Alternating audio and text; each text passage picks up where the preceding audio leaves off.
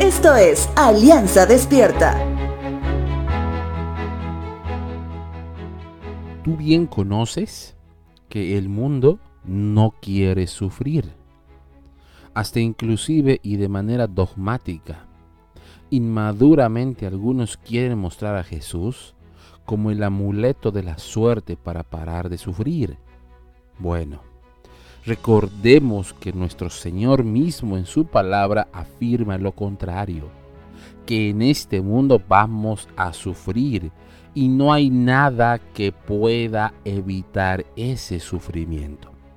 Por tanto, la palabra nos lleva a que sepamos cómo lidiar con el sufrimiento para que nuestra fe se mantenga intacta y sigamos siendo de bendición para nuestro entorno.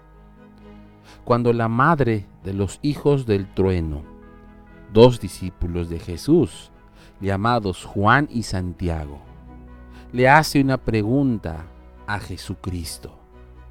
Le hace una petición que bordeaba la locura, así tan parecido como aquellos que afirman que pararás de sufrir si cumples con su estrategia de marketing.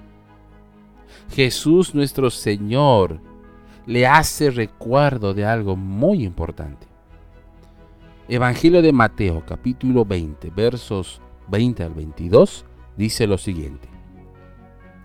La madre de Santiago y Juan, que eran dos de los discípulos, fue con ellos a hablar con Jesús. Cuando llegaron, ella se arrodilló delante de Jesús para pedirle un favor. Jesús le preguntó, ¿qué es lo que quieres?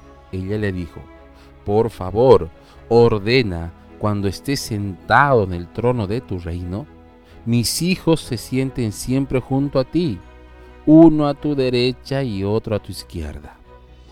Jesús respondió, ustedes no saben lo que piden. ¿Están acaso dispuestos a sufrir todo lo malo que va a pasarme? Si Cristo mismo afirmó que él mismo pasaría por un tiempo difícil, y si has decidido seguirle, tú también debes estar dispuesto.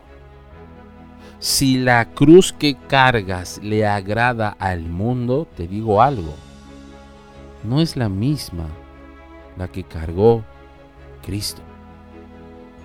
En el verso 27 y 28 nuestro Señor termina diciendo, si alguno quiere ser el primero, deberá ser el esclavo de todos.